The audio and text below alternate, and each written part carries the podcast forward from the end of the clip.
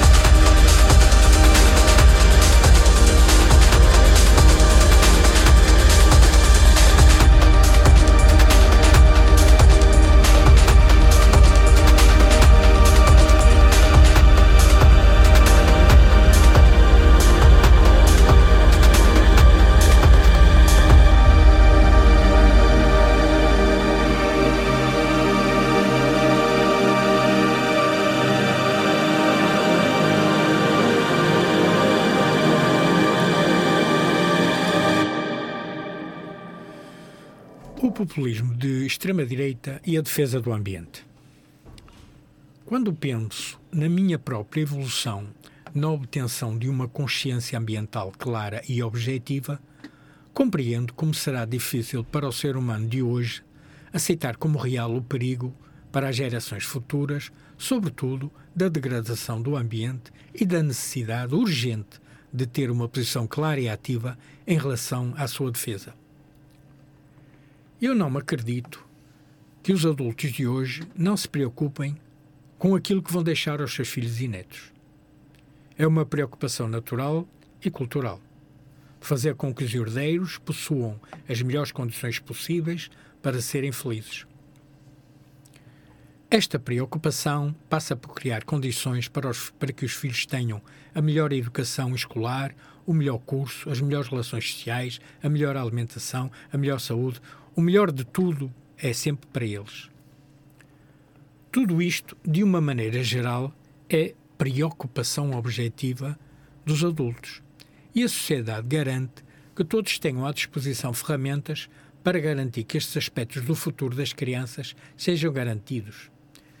Temos escolas públicas e privadas, ginásios públicos e privados, alimentação boa, mas aliment boa ou má, mas alimentação, hospitais e clínicas públicas e privadas, digamos que o mercado e o Estado Social garantem que tudo esteja à disposição. A sociedade está preparada há muito tempo para que estes aspectos da vida sejam levados a sério, pois, em última análise, servem para que os, que os pais e avós se sintam eles próprios realizados com o seu propósito como pais e avós.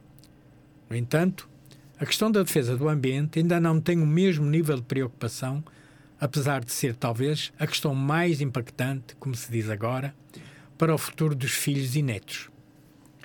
A qualidade da vida geral dos seres humanos no futuro próximo será mais condicionada pelo estado do clima e do ambiente do que por qualquer outro dos aspectos atrás referidos.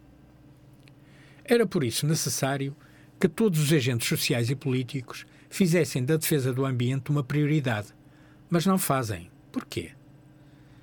Porque a defesa do ambiente e a luta contra as alterações climáticas põem em causa o mercado e os interesses mais básicos da minoria mais rica que manda no mundo hoje. Em nenhum momento da história, essa minoria pôs o interesse da comunidade à frente dos seus interesses imediatos. A minoria só aceita fazer o que no momento lhes seja favorável, mesmo sabendo que o futuro será posto em causa. Sempre foi assim. Por outro lado, para a maioria dos humanos, agarrados pela narrativa oficial aos valores do dinheiro e da valorização do estatuto social, pensar no ambiente como prioridade é uma chatice. Tem tanto com que se preocupar. O dinheiro para a escola, as roupas de marca, a alimentação, que pensar no ambiente não é claramente o mais importante. Só que andam por aí uns chatos como eu que passam a vida a alertar para o perigo das alterações climáticas e das agressões ao ambiente. Então, aparecem uns tipos que dizem que está tudo bem e que o planeta já passou por situações como esta e que são os esquerdistas que andam sempre com o papão do ambiente para nos meter medo e não nos deixar pensar e agir de acordo com os valores e tradições ditas normais. Ficamos aliviados e pronto, já podemos desperdiçar comida, comer carne à vontade, meter tudo no contentor, não ter que estar com o trabalho de separar os resíduos para reciclagem, comprar carros à vontade, não andar em transportes públicos, usar plástico a torta e a direito no supermercado, comprar frutas que vêm do Brasil ou do Peru, do Peru, enfim, ter uma vida normal sem essa chatice de ter que fazer alguma coisa pelo ambiente. E na hora de votar, prontos, vamos votar naqueles que não nos incomodam. Este é o perigo real do populismo de direita, neoliberal e fascista.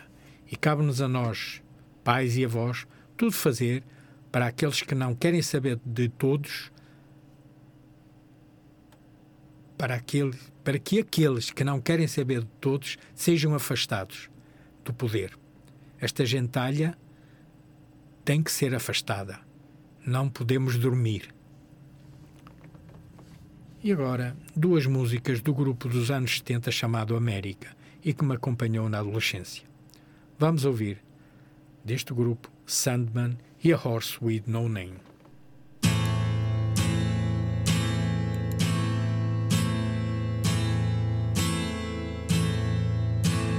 Ain't it foggy outside? All the planes have been grounded. Ain't the fire inside. Let's all go stand around it. Funny, I've been there.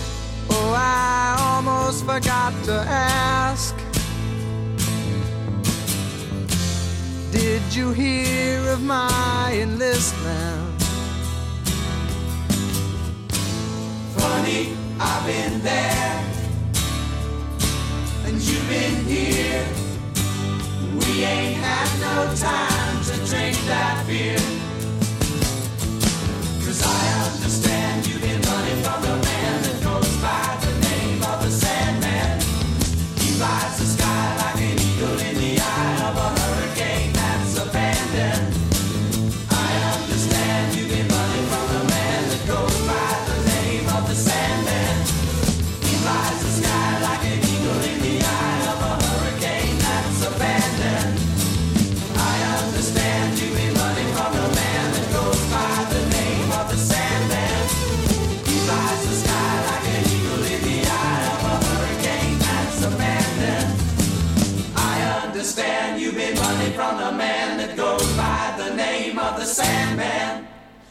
flies the sky like an eagle in the eye of a hurricane that's abandoned.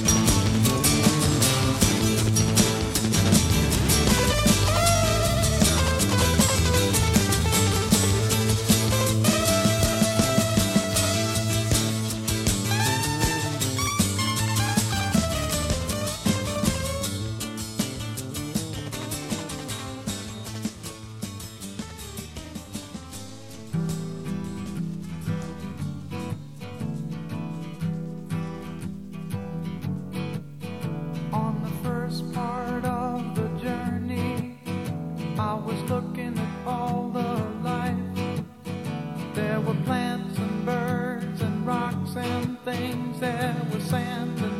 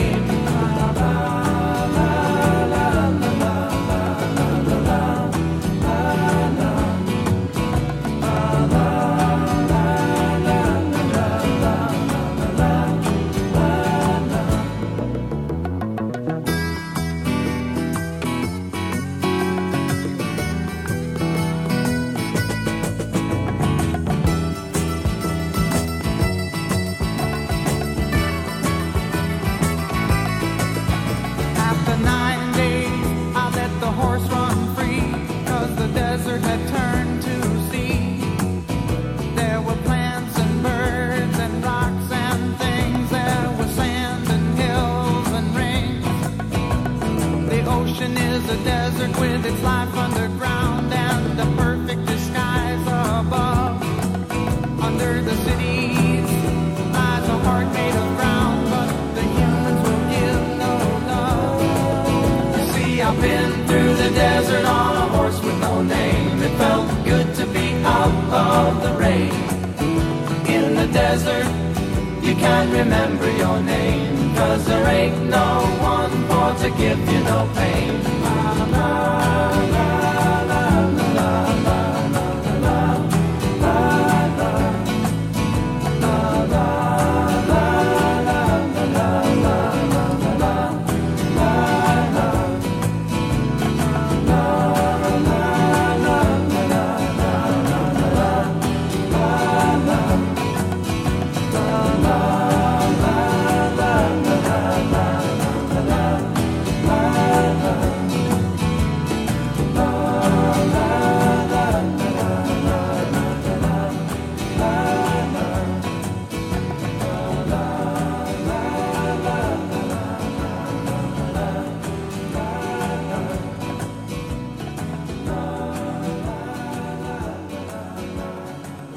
Trabalho é uma palavra com vários significados diferentes, mas sobrepostos.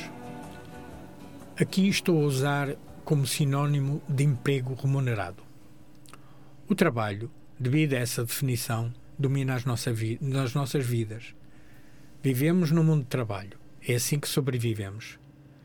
É como, na maioria dos dias, passamos metade ou mais das nossas horas acordados, sem contar a deslocação. É uma fonte de preocupação constante. Não nos preocupamos com muito trabalho ou às vezes nos gabamos de muito trabalho e, nós, e nos preocupamos com muito pouco disso. O trabalho é como a maioria de nós se define. Sou jornalista, sou um canalizador, sou um advogado, porque o trabalho domina as nossas vidas e dita a nossa identidade. Observei que em 1930 o economista John Maynard Keynes previu que até ao final do século XX, por causa da automação, a jornada média de trabalho semanal seria de cerca de 15 horas. Isso previu, isso previu ele, seria suficiente para produzir tudo o que precisávamos para ter uma vida confortável. Em certo sentido, ele estava certo. A automação reduziu muito a quantidade de trabalho humano, seja físico ou mental, necessário para produzir tudo o que razoavelmente precisamos. Mas errou na previsão de que trabalharíamos menos. A semana média de trabalho para a maioria hoje é pouco diferente do que era há 100 anos. E porquê? Uma resposta para essa pergunta, que descobri num post anterior, tem a ver com a economia. Vivemos num mundo onde menos trabalho é necessário, mas não adaptamos o nosso sistema económico de uma forma que permita menos trabalho para a maioria das pessoas. Ainda temos um sistema de trabalho por salários como forma de distribuir o que as pessoas precisam e ainda temos salários fixados num nível que, para muitas pessoas, exige muitas horas de trabalho para sustentar a, para sustentar a si e a sua família. Os poderes no topo da nossa hierarquia económica, os chamados criadores de emprego, não têm interesse em aumentar os salários. Para, além, para ninguém além deles mesmos, claro. Então, a maioria das pessoas ainda precisam de trabalhar cerca de 40 horas por semana para sustentar a si e às suas famílias. Em vez de reduzir o trabalho, a nossa abordagem tem sido a de criar continuamente novos postos de trabalho.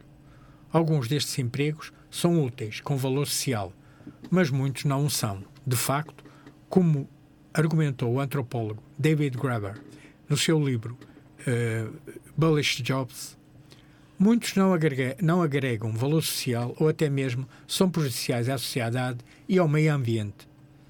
Já falei sobre isto também.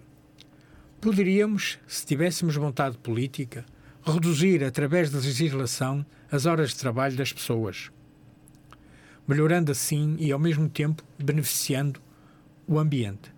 Poderíamos aumentar o salário mínimo e diminuir a jornada de trabalho gradualmente, ao longo do tempo, em passos que não atrapalhassem drasticamente a economia, chegando a algo, a algo próximo das 15 horas semanais previstas por Keynes. Ou poderíamos, como alguns propuseram, fornecer uma renda básica, ou um RBI, como já aqui falamos, paga pelo aumento dos impostos sobre os, sobre os muito ricos.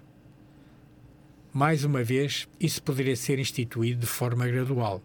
Os poderes constituídos, os que mais lucram com as coisas como elas são, estão neste momento, fornecem obstáculos para tais mudanças. Mas acho que há outras razões também pelas quais o resto de nós não exigiu essas mudanças. Isto porquê? Porque nós somos produtos de uma ética de trabalho culturalmente arraigada. Fomos educados a acreditar na, virtude moral do trabalho. Os historiadores atribuem isso em parte à reforma protestante que remonta ao século XVI, cujos líderes viam o trabalho como a vontade de Deus e o jogo como o terreno fértil do pecado, e ainda mais a revolução e devemos ainda mais à revolução industrial dos séculos XVIII e XIX, quando a economia mudou de essencialmente agrícola para industrial e baseada em fábricas. As escolas que surgiram na era protestante e se tornaram obrigatórias e, apanhadas, e apoiadas pelo Estado no século XIX e continuam essencialmente inalteradas hoje, mas ainda assim hum, consumi, consumindo, apesar disto, mais tempo às crianças. Foram projetadas explicitamente para promover a ideologia do trabalho e suprimir o desejo humano natural de brincar, Vamos falar sobre isto mais à frente. Nossas contínuas crenças implícitas de que o trabalho é bom para nós não derivam apenas da nossa história cultural e da nossa escolarização, onde aprendemos, onde o aprendizado é transformado em trabalho, mas também da propaganda contínua derivada em última análise daqueles que mais lucram com o trabalho dos outros. Somos levados a sentir vergonha de pegarmos no que é chamado de esmola, mesmo que estejamos incapacitados ou sobrecarregados com o trabalho não remunerado que vem de cuidar de outras pessoas que precisam dos nossos cuidados. Nossa ética cultural, nossa ética de trabalho, culturalmente arraigada, também pode nos levar a nos gabar humildemente sobre o excesso de trabalho. Podemos reclamar com amigos e parentes sobre estarmos muito ocupados com o trabalho e não temos tempo para fazer as coisas que realmente gostaríamos de fazer. Mais pesquisas de Silvia Beleza e colegas em 2016 sugerem que isso muitas vezes pode ser mais vanglória do que reclamação. Numa série de estudos, estes pesquisadores descobriram que as pessoas, pelo menos nos Estados Unidos, isso não, não pelo menos nos Estados Unidos, na Itália não foi assim, atribuem status mais alto àqueles que trabalham mais sendo outras coisas iguais do que aqueles que têm mais tempo de lazer. O pressuposto é que longas horas de trabalho implicam que a pessoa tem qualidades desejáveis que a tornam muito valorizada pelos empregadores. Isso só é verdade, no entanto, para as pessoas que trabalham mais por opção, não para aqueles que trabalham mais por necessidade. E assim, como sociedade, não pressionamos tanto quanto poderíamos pela redução de trabalho. Em vez disso, pressionamos mais pelos empregos. Vamos fazer um pequeno intervalo neste tema para ouvirmos Chico Buarque em construção. Amor daquela vez como se fosse a última. Beijou sua mulher como se fosse a última. E cada filho seu como se fosse o único e atravessou a rua com seu passo tímido. Subiu a construção como se fosse máquina. Ergueu no patamar quatro paredes sólidas. Tijolo com tijolo num desenho mágico, seus olhos embotados de cimento.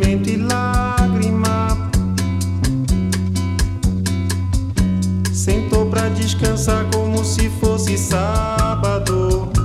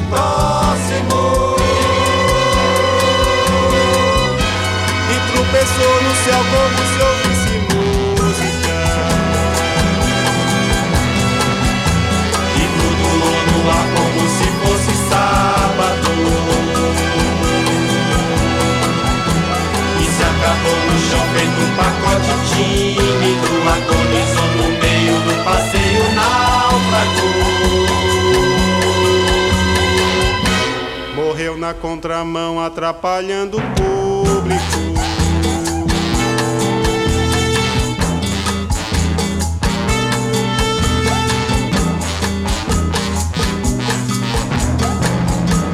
Amou daquela vez como se fosse máquina. Beijou sua mulher como se fosse lógico Ergueu no patamar quatro paredes flácidas. Pra descansar como se fosse um pássaro. E flutuou no ar como se fosse um E príncipe. se acabou no chão feito um pacote bêbado. Morreu na contramão atrapalhando o sábado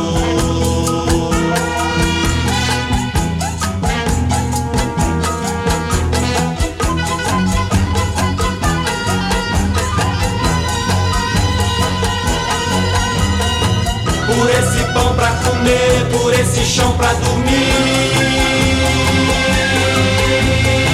A certidão pra nascer a concessão pra sorrir. Por me deixar respirar, por me deixar existir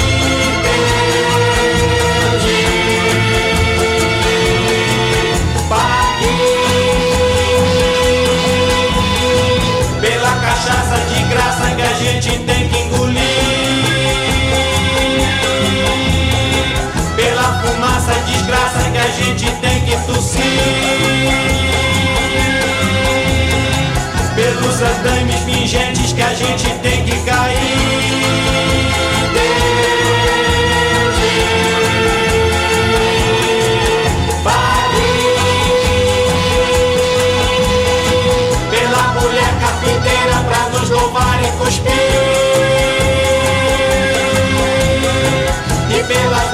Trincheiras a nos beijar e cobrir. E pela paz derradeira que fim vai nos redimir.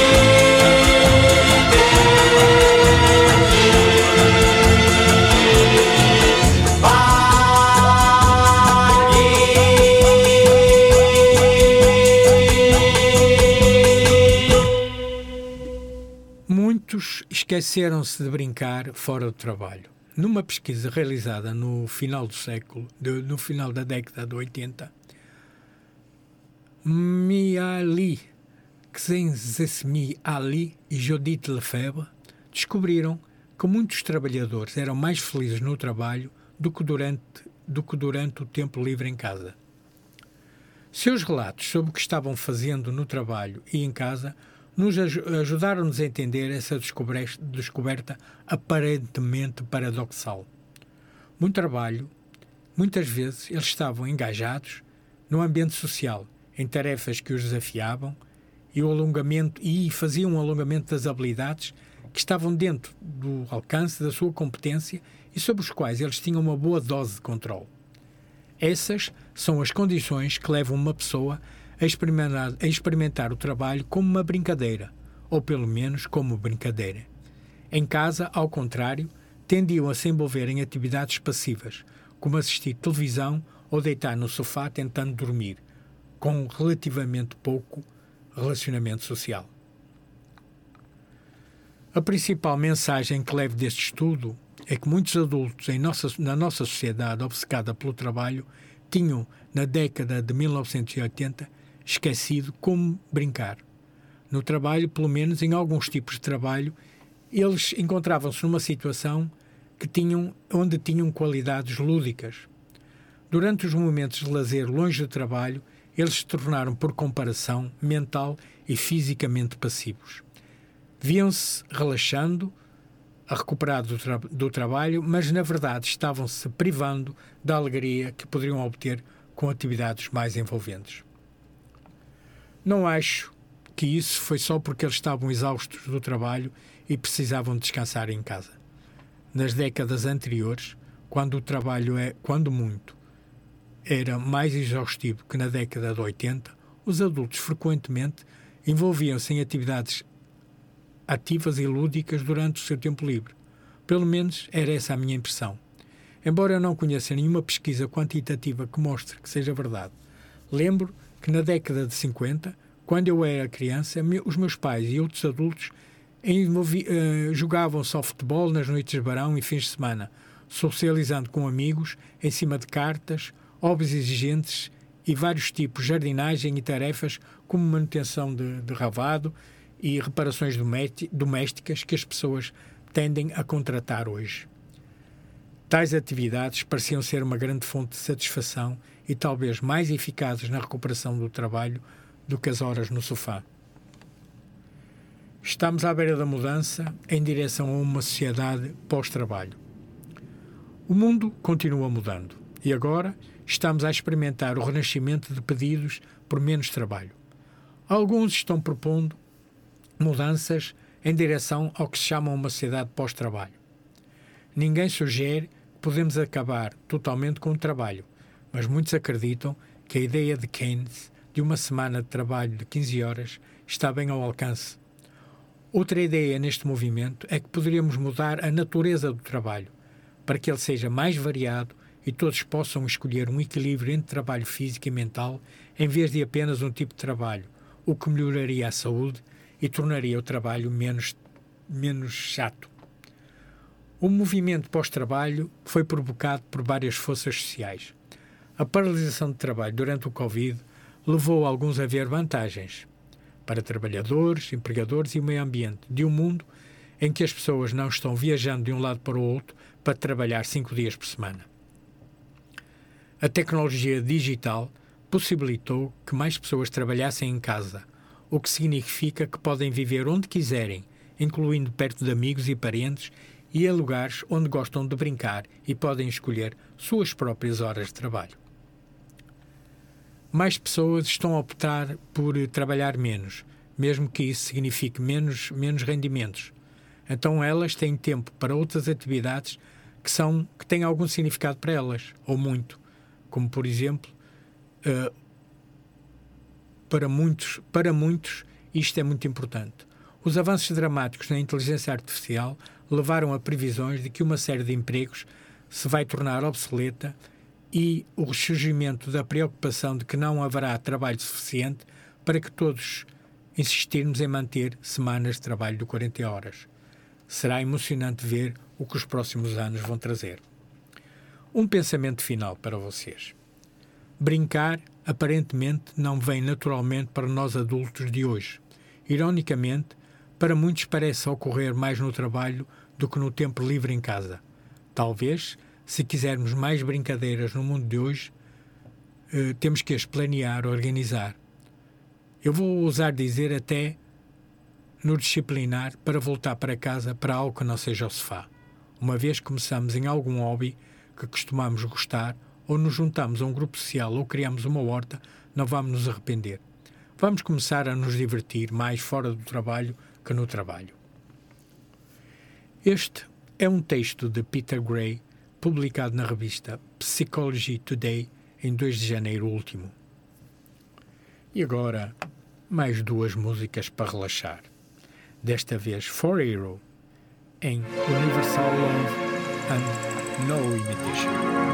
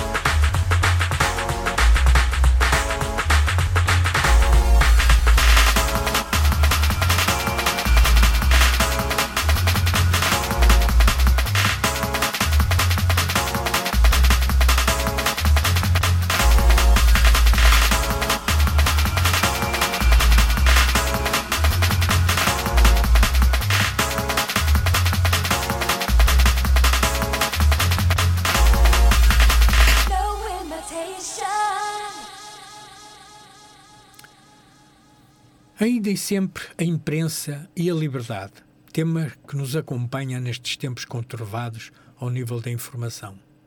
Vamos ler um artigo de Elizabeth Tavares, do jornal Página 1.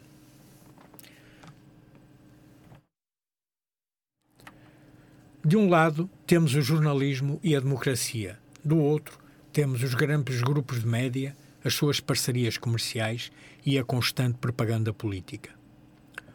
Hoje fala-se muito em ajudar os média, em usar o dinheiro dos contribuintes para apoiar o jornalismo. E confunde-se jornalismo com os atuais grandes grupos de média, como a Global Média, Tracing News e Empresa. Mas desengane-se quem pense que financiar grupos de média é o mesmo que salvar o jornalismo e a democracia. Desengane-se quem pense que os grandes grupos de média são sempre sinónimo de jornalismo, liberdade de expressão, de informação livre, plural e independente. Basta constatar que o facto, o facto de que teve que ser um órgão de comunicação social independente, esta página 1, a colocar ações em tribunal para obrigar entidades públicas e o próprio governo a divulgarem informações que têm vindo ilegalmente a esconder aos portugueses. A realidade nua e crua é que, em geral, nos grandes grupos de média, as, parce as parcerias comerciais multiplicam-se e crescem, enquanto os jornalistas são despedidos e as reportagens são cada vez mais uma coisa rara. Não há dinheiro para investigar, viajar em reportagem, mas há, para bons salários para os diretores e administradores, carros topos de gama, cartões de crédito, almoços gourmet, avanças para comentadores amigos e para jornalistas que não incomodam o poder. Muitos bons jornalistas, dos que incomodam, são colocados na prateleira ou dispensados. Sei de alguns que, estando em funções, têm sido impedidos de publicar por serem temas que não agradam aos patrocinadores. Estagiários baratos ou grátis que não fazem perguntas e executam na perfeição a cópia de comunicados de imprensa são promovidos. Pouco jornalismo se faz hoje nas radiações cheias de jornalistas ocupados a fazer corta e cola de takes da agência Lusa ou de comunicados do governo e de empresas. O jornalismo é uma realidade que envenena as redações. As parcerias comerciais são a erva daninha semeada com a ajuda de diretores que é hoje impossível de arrancar. A realidade nua e crua é que os grupos de média vivem para os seus clientes, que são as empresas, bancos, entidades públicas que lhes pagam para fazer conferências, summits, como dizem, tertúlias, talks, entrevistas e podcasts. Promovem-se líderes empresariais, marcas, produtos, campanhas, tendências. Mas vemos jornalistas a dizer que a crise nos médias é um problema de modelo de negócio e a culpa é da internet e das redes sociais. Além disso, dizem que a culpa também é dos leitores, vejam lá. Como se os jornalistas e os vícios dos grandes grupos de média não tivessem nada a ver com a crise do setor. A antiga diretora do Público, Bárbara Reis, afirmou que a elite portuguesa, incluindo médicos, professores e pessoas com boas reformas, desvaloriza a informação livre e independente. Referindo-se aos grupos de média, ora, esta afirmação espelha bem a bolha em que vive a maioria dos jornalistas que trabalham para os grandes grupos. Aquilo que os médicos, professores e pessoas com boas reformas desvalorizam é a mistura de notícias com conteúdos pagos, a mistura de entrevistas com parcerias comerciais e os suplementos patrocinados até ao tutano para vender peixe alheio. Aquilo que desvalorizam é noticiários que dedicam os primeiros 30 minutos a políticos ou à promoção descarada de empresas e partidos ou ao bajular em direto de certas personalidades. A classe perdeu a noção da realidade, ao ponto de achar normal um congresso de jornalistas com mais de uma dúzia de patrocinadores e em que os jornalistas se babam frente ao Presidente da República num espetáculo desprestigiante e triste. O poder desapareceu por completo. A classe dá-se conta da gigantesca promiscuidade com o poder político e económico? Há muito que os maiores grupos de média se divorciaram do público mas vivem naquela relação tóxica de ter pedido o divórcio, mas de quererem manter o público por perto. Não entendem por que motivo o público está a seguir em frente. Não entendem que o público se sente traído e partido, sem olhar para trás. Não compro jornais há anos. Ver telejornais para quê?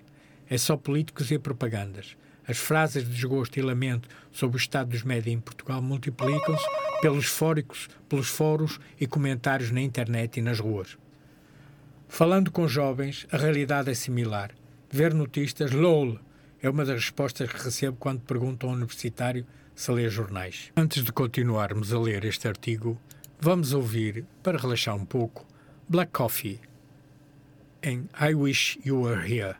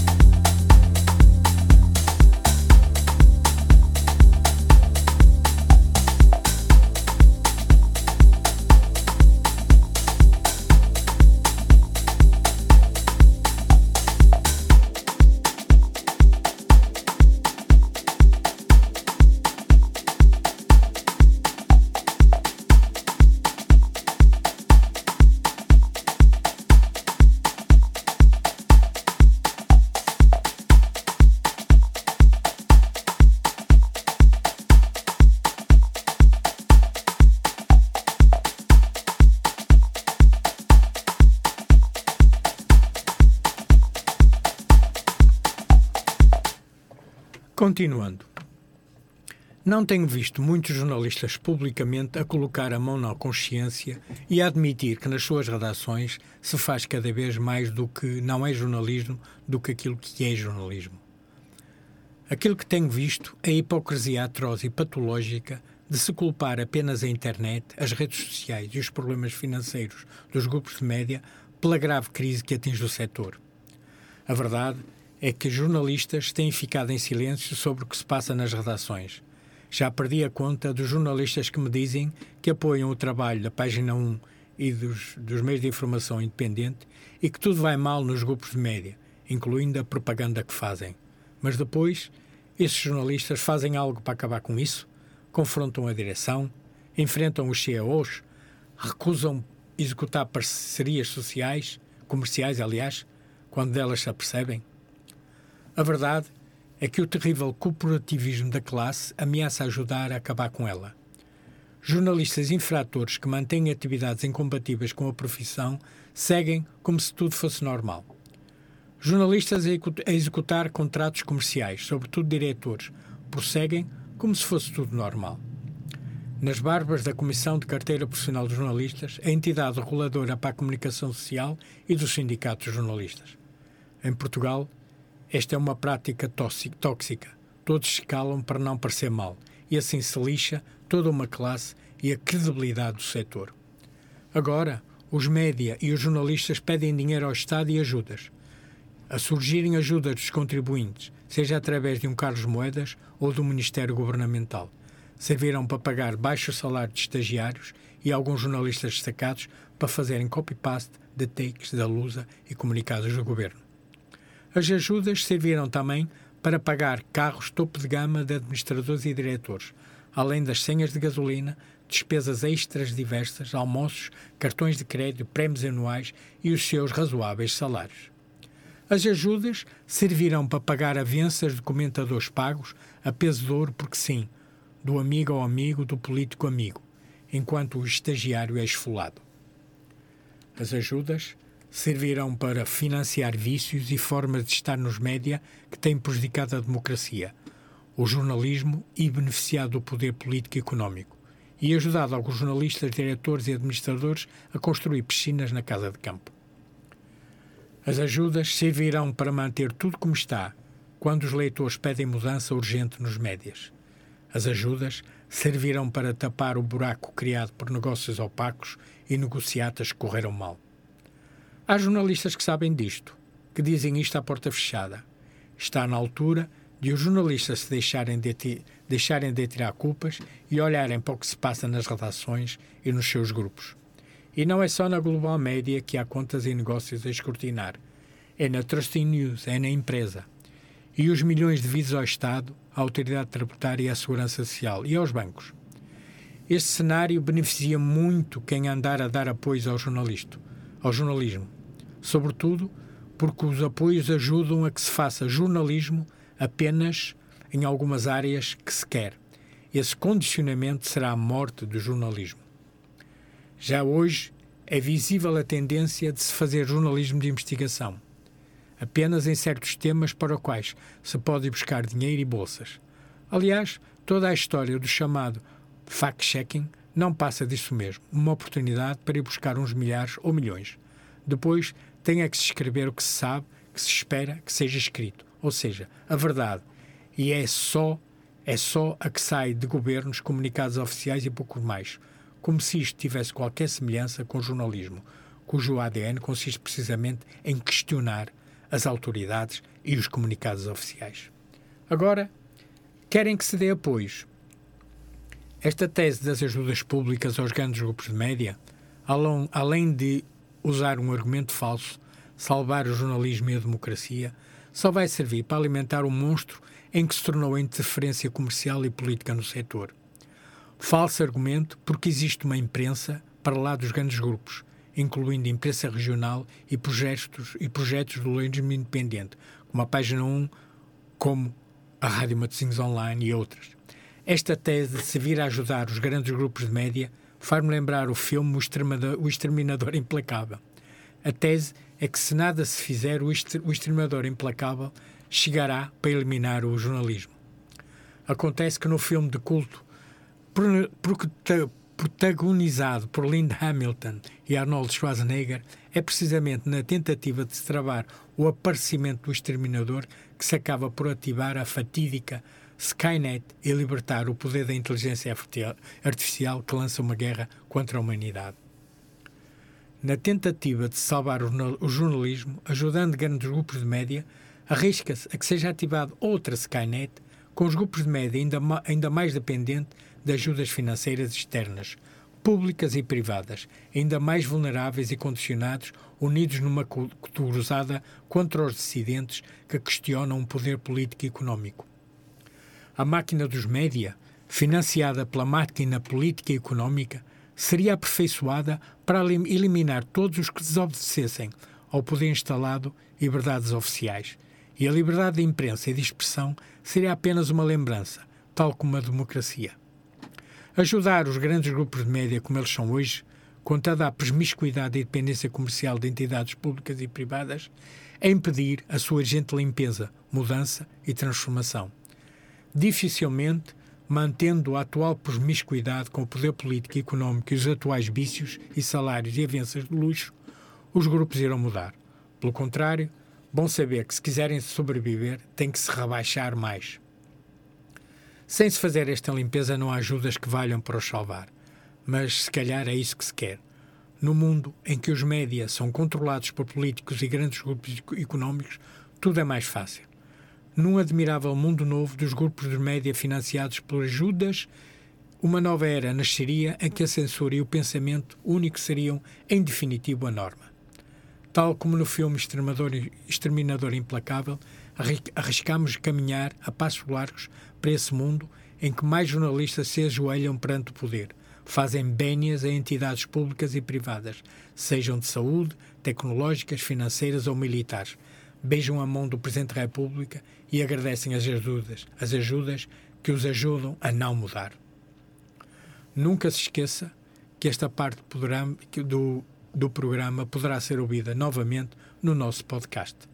Só tem que aceder ao link do Spotify, que se encontra na página da rádio e que lembramos é www.radiomatozinhosonline.pt e aqui poderá ouvir aquilo que ninguém diz e poderá ser mais um ouvinte da liberdade de imprensa que existe. Bem comum, todas as sextas-feiras entre as 21 e as 23 horas. Para falar do que ninguém fala. Rádio Matozinhos Online, uma rádio com alma.